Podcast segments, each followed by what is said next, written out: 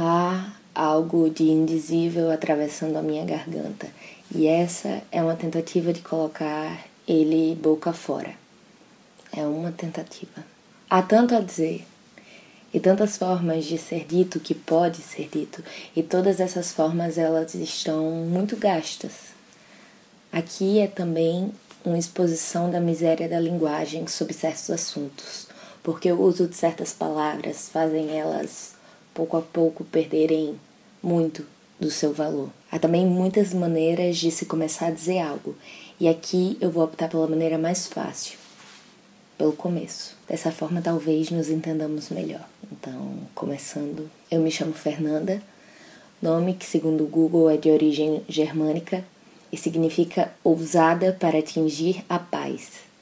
O que é, de certa forma, bem irônico, porque eu sou uma pessoa cuja matéria-prima do tutano parece embebida em caos.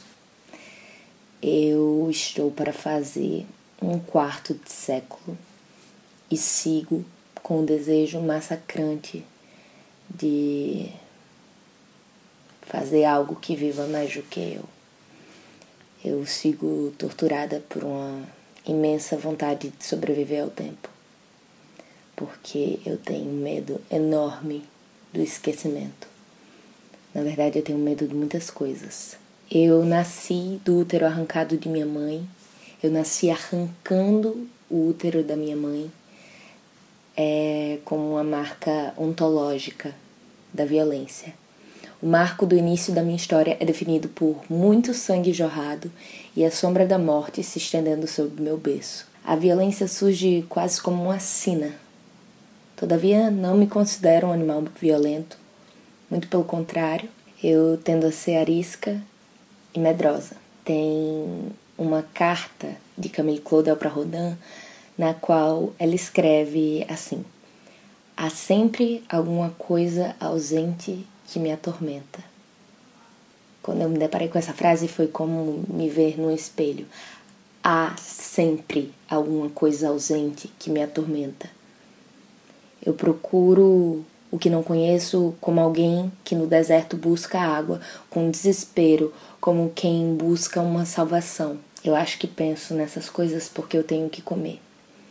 Tenho uma cama para dormir. As complexificações da existência necessitam de barriga cheia.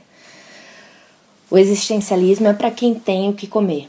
A necessidade de sobrevivência é mais fundamental do que o desconhecido. Fico pensando que o ser humano é um animal que nasce sem propósito. A gazela, por exemplo, sabe que tem que correr do leão. O leão instintivamente sabe que tem que correr atrás da gazela. O bebê da girafa despenca ao nascer e se põe em pé. Já o ser humano, o ser humano ocupa a antecedência da morte com o quê? Nasce sem instinto de sobrevivência e vive para se confundir. Por exemplo, agora mesmo, eu, eu não estou falando nada condizente ao início do que eu ia dizer. Eu eu penso constantemente na morte, porque para mim é o grande enigma. O que vem depois?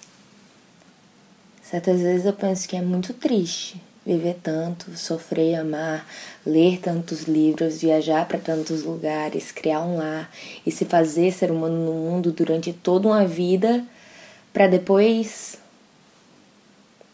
nada. O que vem depois da morte? Se não for nada, para onde vai esse tanto de tudo que aconteceu a uma criatura humana? Eu não entendo como as coisas podem ter fim. Para mim, tudo perdura em algum lugar. Por isso, eu me conforto com a ideia de Deus, para poder acreditar que existe algo além. Eu acho que Deus existe para as pessoas se distraírem da morte ou da vida. Eu gosto de pensar em Deus, mas eu não tenho muita ligação com a religião. Eu fui criada no catolicismo e desde cedo aprendi a sentir culpa por muitas coisas que me davam prazer. Para mim, Deus é a vontade de fazer melhor.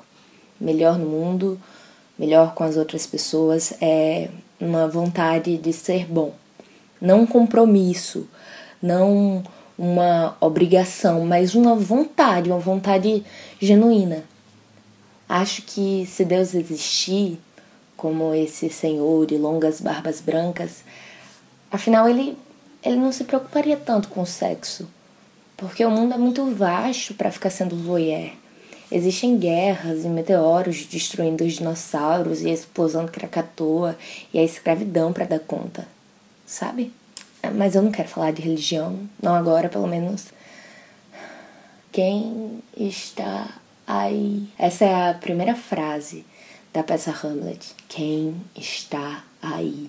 Aqui, aqui estou eu, de alguma forma, tentando responder a frase inicial da tragédia do príncipe dinamarquês. Por aqui, ainda tanto a ser dito que eu mudo o fim da mesma peça e digo que o resto não é silêncio, o resto é mistério.